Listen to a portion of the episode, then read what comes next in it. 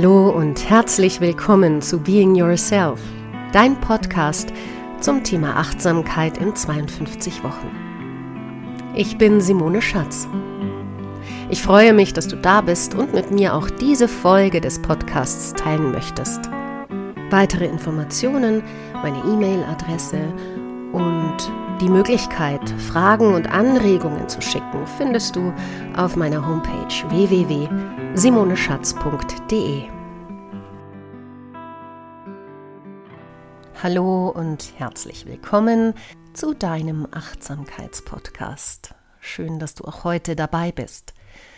Heute möchte ich mit dir eine Technik teilen, die eigentlich gar nicht aus dem Achtsamkeitstraining kommt, sondern aus meiner Praxis als Traumatherapeutin und Somatic Experiencing Therapeutin einer Traumatherapie nach Peter Levine. Und weil sich die Techniken aber oft hm, ja überschneiden oder sich gegenseitig auch befruchten können, möchte ich die Technik hier im Achtsamkeitspodcast auch vorstellen. Die sogenannte Herzkohärenzmeditation. Was bitteschön ist denn die Herzkohärenzmeditation? Diese Herzkohärenzmeditation ist in den 90er Jahren entwickelt worden. Und wenn wir so wollen, vereinfacht gesagt, ist das der medizinische Ausdruck einer optimalen Gleichförmigkeit oder auch Synchronisation von Herzschlag, Atmung und Blutdruck. Wenn der Rhythmus von Herzschlag, Atmung und Blutdruck ja übereinstimmen, also kohärent werden, zusammenhängend aus dem lateinischen Wort coherere, dann sind wir, vereinfacht gesagt, ruhiger. Wenn die Herzkohärenz stimmt, und das kann man trainieren, dann ist unser Parasympathikus online und kann zum Abbau von Anspannungen oder auch zur Stressbewältigung, zur Angstbewältigung dienen oder kann uns gelassener machen. Deshalb wird die Herzkohärenzmeditation auch immer mehr auch in der Psychotherapie benutzt, weil ihre Wirkung, ihre positive Wirkung auch immer mehr anerkannt wird. Warum wirkt die Herzkohärenzmeditation? Das möchte ich ganz kurz noch bevor wir zur Praxis kommen erklären. Dazu habe ich auch bereits einen Podcast gemacht und zwar die vier Fs der Achtsamkeit findest du in der Folge Nummer 14 zum Beispiel. Da erkläre ich ein bisschen mehr über unser limbisches System. Ich werde dir in den Show Notes passende Folgen verlinken. Unser limbisches System, das ist der Bereich im Gehirn, der unsere Gefühlszentrale ist, der unsere Emotionen steuert, wenn wir so wollen. Dieses Gefühlszentrum funktioniert weitestgehend autonom, also abseits von unserem Willen. Das hat den Vorteil, dass wir dann in der Lage sind, sehr schnell zu reagieren. Gerade dann, wenn es ums Überleben geht. Das limbische System ist auch ein uraltes System im Gehirn, das verbunden ist mit unserer Flucht, Kampf- oder Erstarrungsreaktion, mit dem einzigen Ziel, unser Überleben zu sichern, schnell reagieren zu können. Und um schnell reagieren zu können, brauchen wir unseren Neokortex, also unser Bewusstsein, unseren klaren Verstand nicht. Wir brauchen tatsächlich die komplette Mobilisation unseres Überlebenskörpers. Jede Meditation, aber im Speziellen auch die Herzkohärenzmeditation, nimmt Einfluss auf dieses limbische System weil diese Meditation ein ja, Gleichgewicht fördert zwischen mentaler Kapazität und emotionaler Kapazität. Und um es biologisch nochmal kundzutun, wenn wir in Stress kommen, in negative Emotionen, dann beschleunigt unser Körper unseren Herzschlag, den Puls, die Atmung. Wir werden aktiv und werden energetisch, wir bekommen Energie vom System zur Verfügung gestellt um im Notfall auch zu kämpfen oder zu flüchten. Emotionen, die positiver sind, Freude, Liebe, Dankbarkeit, Vertrauen, Sicherheit, die wiederum sorgen dafür, dass diese Rhythmen von Atmung, Herzschlag, Puls ja synchron werden, sich beruhigen. Es gibt übrigens einige Apps kostenfrei zur Verfügung, in denen du die Herzkohärenz trainieren kannst. Aber das Ganze ist überhaupt kein Geheimnis. Das heißt, wenn du hier mit mir zusammen üben möchtest und das auch regelmäßig über diese Herzkohärenzmeditation tust, wirst du alles haben, um dein System zu beruhigen. Wie funktioniert also diese Herzkohärenzmeditation?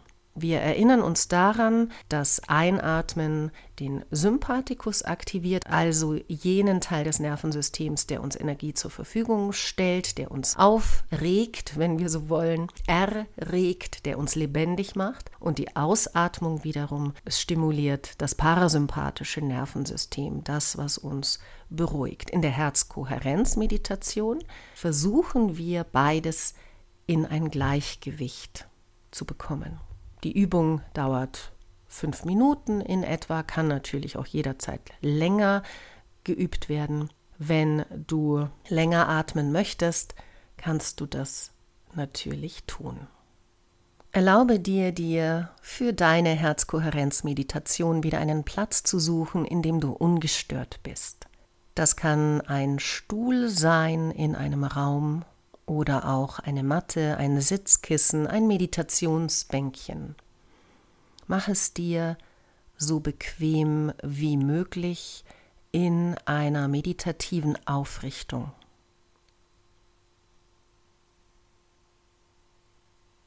Wenn du gut sitzt, dann stelle dir zunächst deinen Herzraum vor.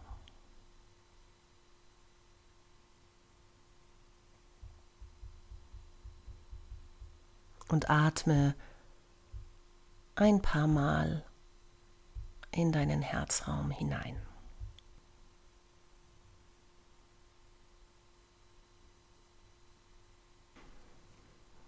Und dann lege den Fokus auf deinen Atemrhythmus, spüre, wie der Bauch sich hebt und der Bauch sich senkt. Heben mit der Einatmung, senken mit der Ausatmung. Und dann beginne innerlich deine Atemzüge zu zählen. Atme so regelmäßig wie möglich fünf Sekunden lang ein durch die Nase und atme dann so regelmäßig wie möglich fünf Sekunden aus durch die Nase. Wenn du lieber durch den Mund ausatmest, dann spitze die Lippen ganz weit nach vorne und atme so aus. Innerlich zählst du fünf Sekunden ein und fünf Sekunden aus.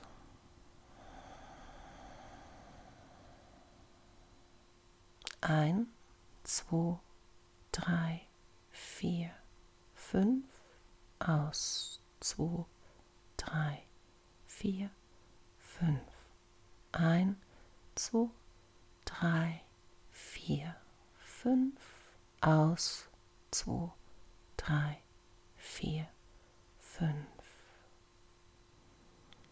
Finde deinen Rhythmus. Finde deine Atmung. Finde deine Herzkohärenzatmung. Je weniger Atemzüge es pro Minute werden, desto intensiver ist die Wirkung auf dein parasympathisches Nervensystem.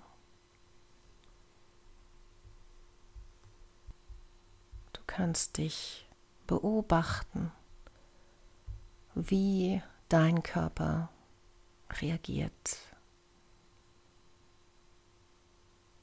Vielleicht beobachtest du bereits, dass du ruhiger wirst. Mag aber auch sein, dass dein Kopf noch ein bisschen spazieren geht, wie du es vielleicht aus anderen Meditationen kennst. The Monkey Mind. Der Geist, der wie die Affen von Baum zu Baum, von Thema zu Thema springt. Du kehrst einfach immer wieder sanft und mitfühlend mit dir zu deiner gezählten Atmung zurück.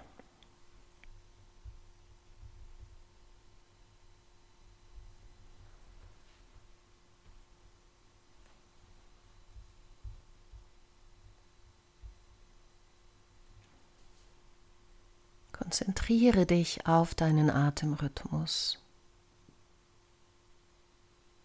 Auf fünf Sekunden ein und auf fünf Sekunden ausatmen. Konzentriere dich auf die Gleichmäßigkeit deiner Atmung.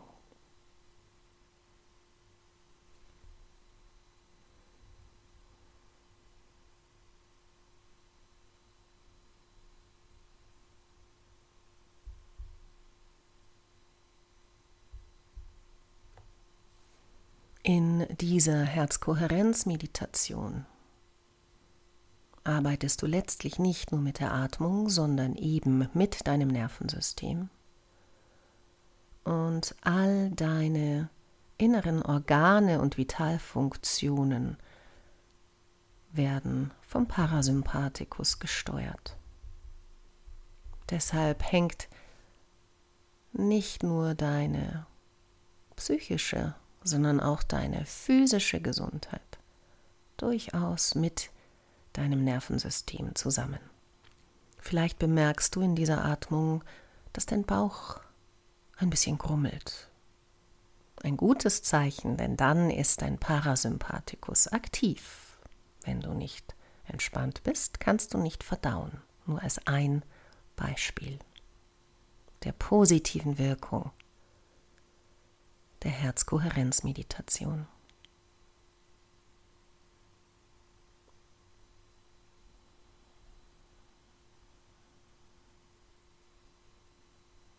Nimm jetzt am Ende dieser Meditation ein paar tiefere Atemzüge und mit diesen tiefen Atemzügen dehne dich, regel dich, streck dich, schau, was dir gut tut, gähne.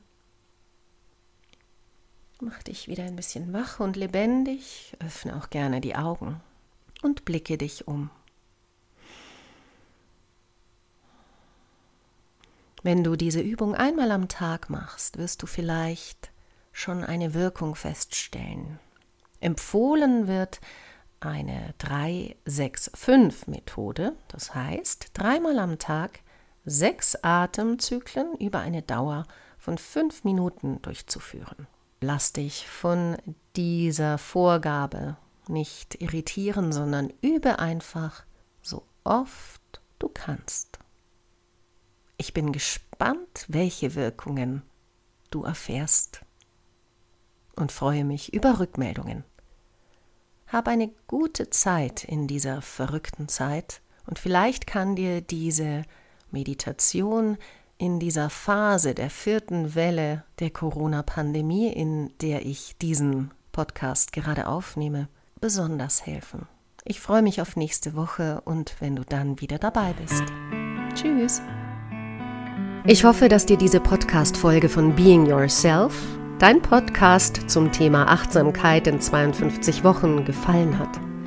Wenn du Fragen und Anregungen hast, dann gehe auf meine Homepage www.simoneschatz.de. Dort findest du auch die Übungen zur Woche zum Download. Ich freue mich sehr über Kontakt mit dir. Und wenn du möchtest, dass ich in einer Folge ein ganz bestimmtes Thema behandle, dann kannst du dort unter Kontakt auch deine Idee hinterlassen. Ich hoffe, dass du dir bis zum nächsten Mal eine gute Zeit machst. Tschüss!